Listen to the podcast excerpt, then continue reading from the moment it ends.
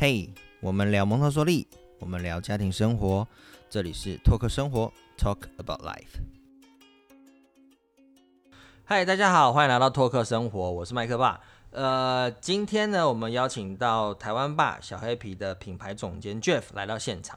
那其实同步也跟大家透露一下啦，其实平常我是用麦克爸的身份跟大家分享嘛。那我们希望分享生活、分享教养上面，或者说我们夫妻生活中很多很多好玩的东西，那跟蒙特梭利做结合。那为什么可以做这样分享？其实因为我还有另外一个身份了，之前都不太想讲，就是不想要自入性这么重哈。其实我本身身份我是 MEFA，就是蒙特梭利 Education Foundation Association 这个教育学会的品牌总监。所以我觉得算了，没关系，反正这次我们真的很开心，有一个新的产品啦，就是我们 MEFA 跟呃台湾霸小黑皮，我们一个新的全新系列的文化宝盒要跟各位爸爸妈妈还有小朋友们做分享，所以我们今天就大揭秘，然后跟大家一起分享我们两个品牌的一些理念、故事，然后还有为什么我们会有这套产品的合作。那我们欢迎 Jeff。嗨，大家好，我是 Jeff。那我们公司台湾吧，我们是一个专注于在做可以沟通的内容的呃公司。对，那小黑皮是我们想做三到八岁小朋友可以理解的内容所延伸出来的品牌。那我们专注于让小朋友可以认识台湾，然后也探索世界。我们主要产品现在有一个叫小黑皮玩台湾的系列，它有绘本跟桌游，然后我们会透过就是呃每一个县市有一个文化，加上一个议题，例如说我们同时谈云林的布袋戏。但我们同时也谈呃自我认同，那希望用这个方式让小朋友可以更认识台湾，然后也探索自己。那呃聊一下我们这次合作好了，就是我们这一次合作了一个蒙特梭利的文化宝盒嘛，文化生态宝盒。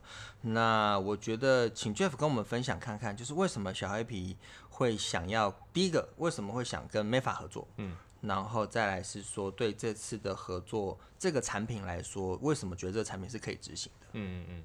我们自己品牌有一句话啦，就是说从小看台湾，那未来就不会小看台湾。酷，我超喜欢这句话的。对对对，所以我们在想任何事情的时候，我们都想说，哎。我们如果让小朋友呃呃认识这件事情，或透过这个产品来探索的话，会不会对他们有帮助、有好处？然后甚至进一步可以对呃台湾产生认同跟自信。OK OK 对，所以那个时候我记得一开始我们就设定说，哎，我们想要谈一些台湾的动植物跟生态系。嗯，对。那刚刚提到我们比较多做人文或是呃历史方面的嘛。嗯，对。那自然科学我们确实呃比较少碰。可是想一想，就是说台湾确实有很多很丰富的物种。嗯，对我们虽然那个土地面积不是太大，嗯，可是我们的海拔，例如从三千公尺以上，然后一直到这个呃海洋、河流、珊瑚礁这些。对，没错。然后我们的这个，例如说我们的气候，对，有热带，然后有副热带，就是整个丰富的环境，让我们的生物多样性非常多元。嗯，那我觉得那个都是呃台湾在整个世界来说很特别的地方。对，所以仔细一想，会觉得说，哎，那从小认识这些东西，我觉得也蛮不错的。等于说是一种呃，陪着孩子去认识台湾的另外一种面向的方式。对对对对对。好，讲到这边，我觉得就物种多元啊这些东西，我想回应一件事情哦，就是同步也跟 Jeff 分享了，就是我们在蒙特梭利教育里面啊，其实蒙特梭利奶奶她在创办这个教育的时候，她有一个最终理念，就是世界和平。哦。因为她创办这个东西的时候，其实她的背景可能是在。比较动乱，可能有二战啊这些这些状态下，那他希望什么？他希望从小培养孩子的同理心。嗯，你有很多同理的时候，这些东西就不见了。嗯，那我觉得这个东西很大了。可是我觉得回回到我们这个饱和物种这件事情，我们的出发点，伤害你的邻居，其实我们就是希望带给孩子一个观念，就是，哎，这些东西都是跟你同等同等的哦。嗯，我我我自己感触很深啦，就是前阵子我带我们家小孩，然后去去新竹找我们干爹干妈玩。那新竹呢，干爹干妈他们刚好那一天去钓螃蟹。就是这个在台北可能很难发生的事情，可是他们带着小孩去钓螃蟹也很好玩。他们钓到大概十几只螃蟹，小螃蟹，然后回家玩。结果呢，我们大人在聊天嘛，他们小孩在那边玩，就玩到后来，你就会发现说，其实他们对。螃蟹这个生命的尊重真的是没有的，小孩没有这样的观念。那当然，我们我们不要套用我们成人的角度去批判说，哦，他在虐待动物。对，事实上是啦，他们就他在跟他玩，玩到最后，螃蟹的脚可能就断掉了。然后，可他们觉得好玩，因为他们就是捞螃蟹，螃蟹会跑嘛，然后他们再去捞，再捞回去。那玩到最后，真的，我我们觉得很，我我们自己觉得、啊好残忍哦。就是当然他们觉得好玩，可是他们真的已经让呃螃蟹受伤了。嗯那最后呢，我们就没办法，就是把螃蟹煮一煮，让他们、让他们就是早死早超生的概念。人家讲这样讲不太好，但我们会觉得啊，就让他解解脱吧，因为你你也没办法再送回去了。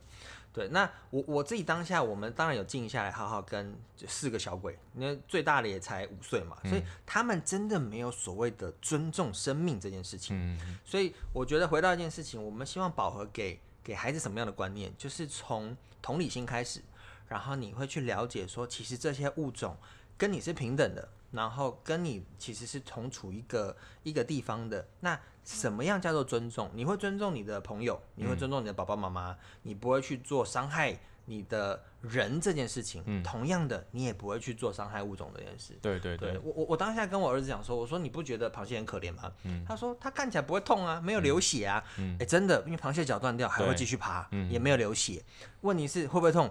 我我相信是会啦。嗯对，那那这种东西，这个观念就是我我觉得成人有一些。角色就是你的引导就在这边了。这个时候你你也不用去骂他，因为他真的不懂，就跟你一开始在认识物种的时候是一样的。他他真的就是不知道这件事情，所以我们我们产品的目的就是希望从很好玩的方式，然后去带给孩子尊重生命这件事情的重要性跟观念。如果你从小没有这样子的观念，说真的，孩子会不会没有同理心？不，一定不会有同理心，因为他没有这样的呃教育的内容过，或者是他的背景没有这样的知识存在过，那他就不会有同理心。嗯，对，所以我我觉得啦，就是回应我们整个产品理念跟我们整个蒙氏蒙特梭利奶奶的一些想法，就是尊重生命，然后最终最终我们能不能达到世界和平？也许可能吧。嗯，我至少往这个路上推进啊。对对对，而且我们从小开始，那我对觉得这跟我们一开始很多的初衷就是可以密合的。嗯嗯，这个让我想到，就是我们刚开始认识的时候，然后我就开始搜寻呃蒙特梭利，然后做一些功课，然后我就发现呃很多老师他们在就是教学的时候，他们会自制教具。手做教具，对，因为那个时候你跟我说我们想要做一个呃关于生态系认识的，嗯然后我就发现很多老师，包含那个，例如说我做一片草地，然后草地是真的有触感的，嗯嗯，然后有河流、有石头，然后有木头，嗯。然后发现哇，蒙特梭利有时候超厉害，对。对对蒙特梭利老师很累啊。其实应该是说，你可以 search 像呃 IG 上也好，或者是那个什么 Interest 上面都好，有非真的有非常非常多手做教具这件事情。嗯。那我我觉得好玩的事情是这样啦，就是就蒙特梭利教育来说，日常感官。语文呃，日常感官数学、这三个领域其实有知识化教具，因为它是比较有系统性的知识去建构的。那那个真的是蒙特梭利奶奶一百多年前这样一路演化下来的。所以如果你看我们现场教室，很多东西其实是知识化的，那那个不会变，因为你孩子要学习的基础能力一样。那回到文化这件事情或语言这件事情，就是比较延伸了。所以像语言，就像我刚刚有提过的，我们会从小食物开始，一路到最后的简音、拼音、自主阅读。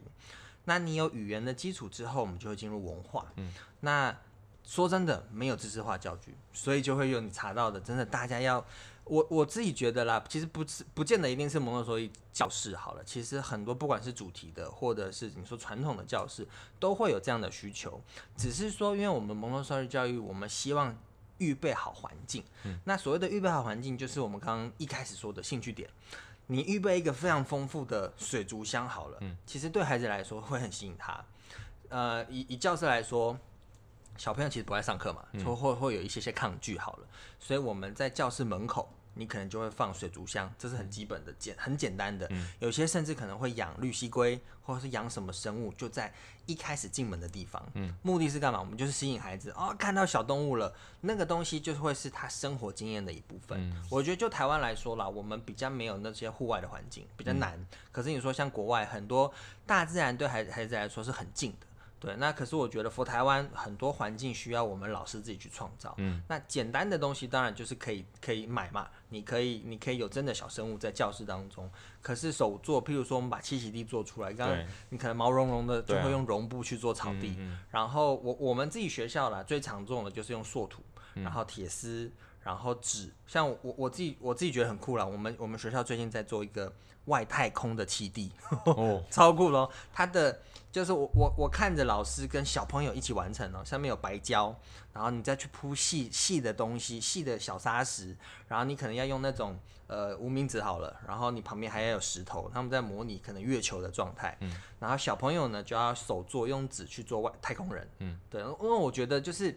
我我觉得像我们这次的起底好了，我们是先从台湾开始。嗯。可是其实，在我们真的在教室现场当中，我们做非常非常多可能雨林的东西、沙漠的、极地的很多很多东西，是呃我们可以借由这样的方式去带领孩子去认识。他熟悉环境之外的很多很多物种也好，很多知识也好。对我我们我们自己的定位是这样啊，就是我们也知道这些知识是我们要教小朋友的。嗯。可是我们在做内容或做任何产品的时候，我们都会提醒自己说，不要那么教。不要教。对对对对对。哎，这个很符合蒙氏理论，就是呃，应该说蒙蒙特梭利里面有非常非常多金句也好，或者是说观念也好。不要教这件事情，其实是我们一直在跟家长们沟通的，就是你怎么样。所谓的预备很丰富的环境，就像我们我们的产品嘛，后面可能会讲到，就是有有五大栖息地，有小书，有字卡。你透过很丰富的预备之后，你其实可以退到旁边。我们成人的角色就是退到旁边，然后适时的引导孩子就好。嗯，对。其实我觉得这跟我们双方品牌理念很像，就是不要教，你给的东西是好玩的，你自然就会引发他学习的兴趣。对对对，嗯嗯，对我觉得这很好玩啦。对，对，这真的蛮好玩的。然后也是。也是我们在教室现场中，我们的初衷啦。我们希望预备好环境，然后引导孩子学习的兴趣。嗯，我觉得你刚刚讲，我就想到我们现在很流行，就是说，嗯，去参加一些活动，然后重视的是所谓沉浸式体验。OK。对，但其实对小朋友来说，这是已经一直在蒙特梭利教育现场发生的事情。就是我受到那个环境，然后你进来的时候，你就仿佛我亲临了这个火山或雨林的现场。对对对。那他觉得他的感受一定会更深刻，然后觉得这个是。呃，各种感官来的这种体验，而不会是多单纯的看到书本上的知识。对对对对，对回应这件事情，譬如说我们怎么认识地球，在我们在蒙氏，或者说不要说蒙氏教室啊，就是我们会有一种做法，是我们会用塑土啊去把地壳，然后。呃，我这这方面我没有专业知识好了，但是我就我理解到，就是有地壳，然后下面会有什么熔岩层、岩那岩石层，它一层一层一层，它会用那个硕土去做成一层一层可以剥离的，所以小孩在认识地球的时候呢，他是真的是一层一层去认识的。那这样的观念，我自己印象很深刻了。这这些知识都是我们在可能国小的自然课，对，或是国中你要去硬背的，对，你只是图片上去理解，哦，它是一层一层，可是你没感觉，对，那。孩子很酷哦，他们就会知道说哦，流质的，那我们可能就会用红色的东西去去呃，那个叫做什么？食用食用的颜料去弄红色的东西在里面。对，那孩子就真的能去感受到什么叫做地壳，什么叫做地质，什么叫熔岩层，然后它会一层一层越来越深入地球里面去的。嗯那我觉得这样子的东西在三到六就三到六岁就可以有这样的体验，我觉得那真的就是刚刚 Jeff 说的沉浸式学习。嗯，他在这个环境里面。他就有非常非常多很丰富的东西去刺激他，包感就是无感无感的刺激，然后让他的学习是非常非常呃有兴趣，然后好玩的。嗯嗯嗯。好，刚刚 Jeff 有讲到，呃，小黑皮他们或台湾爸这边其实是从历史这个角度开始嘛，然后我们你们是去呃演绎或者是说去转译很多让。让大人让小孩一起去认识台湾或者认识这个世界的一个方式嘛？那我我自己觉得很认同这样的理念啦，因为像我们蒙特梭利来说，我们有分五大领域，就分日常、感官、语文、数学、文化。那这五大领域其实它是息息相关的，每一个领域都会是前一个领域的基础。那尤其在文化这件事情上，因为文化它其实包含非常非常多，包含动物、植物、历史、地理、天文，它其实是包含这整个世界。好了，我们可以这样讲。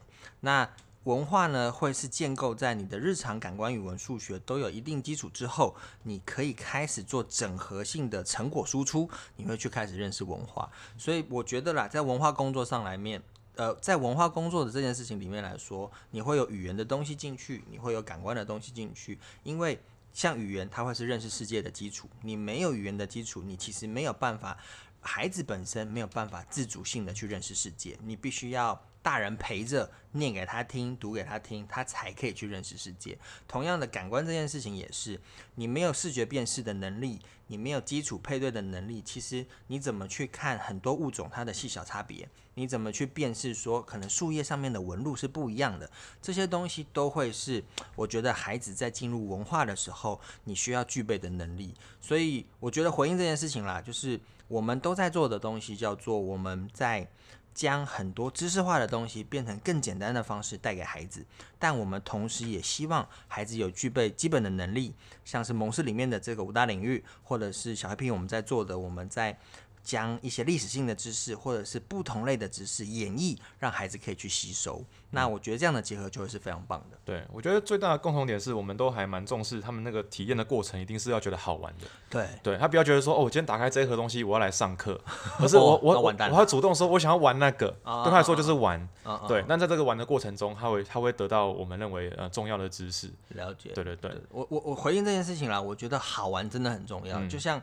呃，我们之前有推过嘛 m 宝盒跟 ABC 宝盒，那这次是推文化宝盒。就像回应我刚刚一开始自己说的好了，我们从语言开始，因为语言是认识世界的基础嘛，你是让孩子可以自己去探索世界的基础，那好玩就很重要了。你你呃，很多父母好了，你会逼着孩子说要去写 m 超无聊，那那那个。呃我听到有人在笑，对不对？因为他就是这样逼自己孩子的。那这件事情就很重要了。你怎么让孩子喜欢语言？所以我们会先从小模型开始，你会让孩子去看到他觉得很有兴趣的 mini object。那这个东西就是吸引孩子的兴趣点开始。那他会去认识小模型的名称。你从认识名称之后，你会听见声音。听见声音完之后呢，你可以开始剪音拼音，然后把符号带进去，因为符号都是我们后天去创造出来的。所以这些东西一步一步的结合，跟我们整个理念其实是一样的。我们希望给孩子好玩的东西，然后他有基础，他有兴趣点，最后最后他就可以自己去探索这个世界。那我觉得这样子的整个转化过程，真的会是我们双方品牌合作的一个很大的利基。回到我们合作的产品上来说，我们请 Jeff 就你的你的角色来看，你觉得这套产品的特色？大概会是什么？然后还有包含是你觉得我们这套产品想要带给家长跟孩子什么样的一些理念跟学习？嗯，我自己觉得最有趣的是，我们很像是蹲下来用小朋友的视角来看这个产品跟生态系。嗯，对，就是我们设定了一个认识台湾生态的方法，就是他们都是我们的邻居。对，我们不是说诶人类看待其他的物种，嗯，对，而是没有高高在上。对对对，我们是一起生活在这里。那他们就是只是有的人是，例如说邻居，有的邻居住在我隔壁的房子，嗯，那他们就是我住在我隔壁的公园，或是旁边的那座山，嗯，或是呃开车二十分钟以外的那片海，对，但是我们大家都一起住在这边，所以这个环境也是我们要共同去呃认识跟维护的，对。那我觉得用这个角度的话，对小朋友来说，他会嗯更有，我觉得会带出一些同理心，对，就是我们是一起生活在这里，那我在做，例如说回收。或者是我做一些呃节能减碳的时候，我不会觉得说哦这是一个义务，懂懂懂，而是我们一起在参与这个世界的感觉，懂懂懂，就视角完全不一样，完全不一样。变成是说呃我们在无形之中把。一个是刚刚说的同理心，然后再来是跟物种共生这个概念，其实就带给孩子，没错，他们都是邻居，而不是一个你需要去呃特别去尊重的物种，因为它就是你的一部分。对对对，嗯对。然后另外一方面，我觉得是呃那个时候我们在讨论要选择什么生态系的时候，嗯，然后我觉得我们其中有两个生态系，我觉得是呃我自己原本是没有想到，但我后来我觉得非常值得选进来的，就是城市跟里山，嗯，对。呃，坦白说，在做这个内容讨论之前，我是完全没有想到城市要作为一个生态系的。同意。但他，我刚开始的时候也是。对，但他确实就是那个我们每天日常交流最最频繁、最密切的。对对。然后他肯定就不，城市里面肯定是有人类以外其他生物嘛。嗯。对，但在这个之前的话，我们从来没有想到说好好认识他们。嗯。那我觉得这个是蛮重要的一件事情。那更延伸就是，其实有很多在城市跟这个所谓的，例如说高山的交界。有很多人类可能还是有一些呃侵犯的，对，或是有一些人类活动的地方，那他肯定也会，例如说你可能放假去郊区走一走，你可能就会认识到一些这个这个生态系的动植物，那它也是很亲近的，对。那我就透过这个方式，会让这个所谓认识生态系，它不要那么有距离，嗯对，它其实就是生活中一部分。然后这些邻居，你只要愿意，你走出户外，你就可以遇到他们，嗯，对。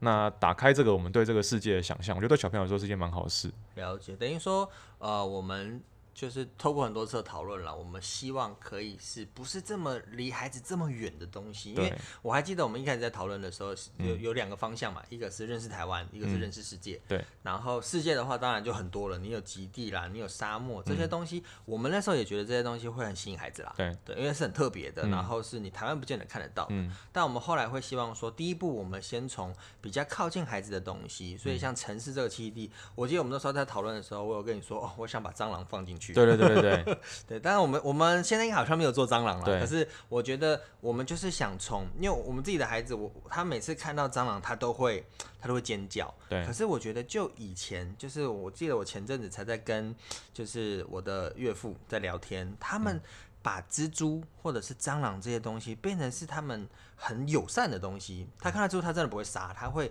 捡起来然后放到后院去。嗯这跟我们在城市是完全不一样的方式嘛。嗯那我就感触很深。我希望我们我们有时候都会有一种比较那种那种那叫做什么，有一个刻板印象，好了，说城市的孩子、乡下的孩子，我不想要我的小孩是有被有这种状态的。嗯我希望他是就是你你你就是在这个环境里面，这些东西就会是一部分。你不要觉得这个东西可能很恶心或者是很恐怖，它就是跟你一样，它就是生物，然后会在栖地里面。嗯对，会在你居住的地方的邻居。那所以像刚刚说的，我们从城市开始到里山，然后我们把比较靠近孩子的东西带给孩子，然后他会先有熟悉感之后，认识物种之后，慢慢慢慢的我们再去延伸到可能高海拔的地方，河流跟海洋。嗯嗯，我觉得到时候大家打开那个宝盒，就会发现，呃，很多东西我们想要，就有一部分的物种，它是大家日常就会看到的，嗯，让小朋友打开是觉得很熟悉的。嗯。但延伸的话，会有一些，就是我们在挑选物种的时候，其实蛮做蛮多讨论，就是它要真的很有代表性。嗯，例如说，其实有蛮多是真的是台湾非常有特色的动植物，然后有一些它就是只在那个生态系会出现的。对，对，那我们就特别把它挑进来。那大家在看这个饱和的卡牌之后，就会发现说，哎、这个还除了我日常觉得很熟悉的东西以外，然后也补充了很多知识进来。嗯嗯，也也有一些，也等于说我们从浅入深啦。对对对，从熟悉的到比较陌生一些，或是比较保育类的东西。对简单来说，譬如说台湾黑熊好了，这这样的代表性的东西就会进去。那那个是小孩日常生活中，你除非去动物园嘛，不然你不会出现在生活周遭的东西。对对对可，是我们也会先从生活周遭你会看得到的东西，譬如说，呃，透透露一点好了，譬如说芦苇这样的东西是你你很常会看到的，那会出现在生活中的东西，会先跟孩子去接触。嗯嗯嗯嗯，嗯，我觉得这这是我们共同在，其实我们在设计这整套产品的时候，我们双方真的有很多很多讨论啦，嗯就是用什么样的角度、什么样的方式带给孩子是更贴近他生活的，嗯。但同时又有知识的丰富性，对对对对对跟多元性。，嗯对，我觉得这这个双方合作起来会开心，就是因为理念一样，嗯。然后在给孩子的东西，那那那些想象的东西也是一样的情况下，就会很好玩啦。对，没错没错。那我们最后，我想说，请 Jeff 分享一下。我们今天分享了非常多这套产品，我们想带给家长们、带给孩子们，我们的理念是什么？然后可能包含产品特色。那最后，最后，请 Jeff 帮我们总结一下，简单用一一小段话好了，去讲这个产品，然后最想跟家长分享的东西是什么？嗯，我我是回想到就是今刚好今天这样聊了，然后回想到这个其实也超半年以上，嗯，对制作过程。那我觉得呃，不管是 Mefa 还是小 A P，其实都对于就是要在这个产品里面放入什么东西，投入非常多的心血。那我觉得最终的目的就是第一个，希望呃大家在这个里面可以获得同理，呃应该说培养同理心，对。那我们用不同的视角去看待这个世界。那第二个我也去，我也觉得是培养大家的自信心。对我觉得呃生态系这件东西，这个东西跟小朋友的状态很像。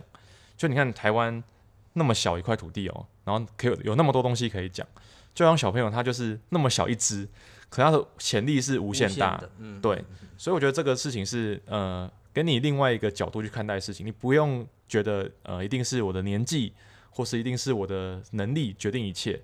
对，其实很多东西你换个角度看，其实你可以很骄傲的说，对我们的这个地方就是那么棒，我们这个地方环境就是那么丰富，对，就是有那么多这个世界上的独一无二的资源。对我觉得这个都是大家呃未来呃可以让自己更有自信的一件事情。嗯嗯嗯嗯我很喜欢这个观点的，就是其实回应到你们 slogan 啊，不小看台湾这件对对事情。对那呃，我其实没有想到他的产品可以讲到说所谓的自信心，但这样听起来我觉得蛮蛮蛮有道理的，就是除了同理心也好，可是我觉得你不要小看自己，然后从很简单的认识物种，认识这个台湾，我们非常的多元。然后最后最后，你从小去埋这个种子在在心里，就是哎，你是可以非常 proud 的告诉大家说，哎，台湾就是有这么多东西。嗯嗯。然后回到自己本身也是，你小小的能量，小小的身体里面，其实有非常非常多的可能。嗯。不要去小看自己，这个东西非常非常的呃隐匿也好，可是我觉得它是一个真的是可以带给孩子的一个观念。对，我觉得我们现在都会跟小朋友说，呃，你就发挥你自己的个人特质。然后展现出你的优点，做一个有呃有特色的人，对特别的人，独一无二的人。我觉得换到这个东西也一样，就是我们这个世界就是只有这块地方有这些东西，有这个组成，对它就是独一无二的。你应该为它感到自信跟骄傲。我我自己这边啦，我我会觉得，因为呃我们刚好跟小朋友试完了这整套宝盒，那我会想跟家长分享的就是，当你打开这套宝盒的时候，你真的会眼睛为之一亮。然后，当你真的跟孩子在玩的时候，你会发现孩子眼中的光，那个光很很吸引人，而且不同年龄层他们会有不同的玩法。像我们家小小小的才不到三岁，他看到图片哦，他就会大叫：“那是什么？”他他不是说什么，他就讲那个物种的名称，他用他的知识就先套进去了。可是你会知道说这些东西是吸引他的，他会想开始玩。那我们家大的呢，现在五岁多。他呢，真的就坐在小书前面。我因为我们前面有用故事先带嘛，所以我会先讲故事。讲完之后呢，他就真的要把那本书拿去，他就真的开始念了。然后他会配卡牌，配着那个地图，然后这样去比对，你就会知道说，哦，这这个东西会真的会让孩子可以进到这个情境里面，然后真的去开始玩去互动。所以。那我们另外还有一个妹妹啦，就是大概四岁多，一样，就是哥哥念的时候，她跟在旁边一起听、一起看，所以孩子之间的互动也会很有趣，然后跟这套产品的互动也会很有趣。那真的真的，我觉得回到一件事情。你在眼孩子眼中看见的光，会引导孩子，最终让孩子去看见世界。嗯，所以我我很推荐这个产品，是我觉得真的，我们双方共同理念之下，我们希望培养孩子的同理心、自信心，让孩子也认识自己、认识自己、认识这个世界，然后一起有更多的无限可能，然后去探索这个世界。好，那所以 Michael，你是不是要讲一下，大家可以去哪里找到这个宝盒？好的，好自入的感觉，没关系。好。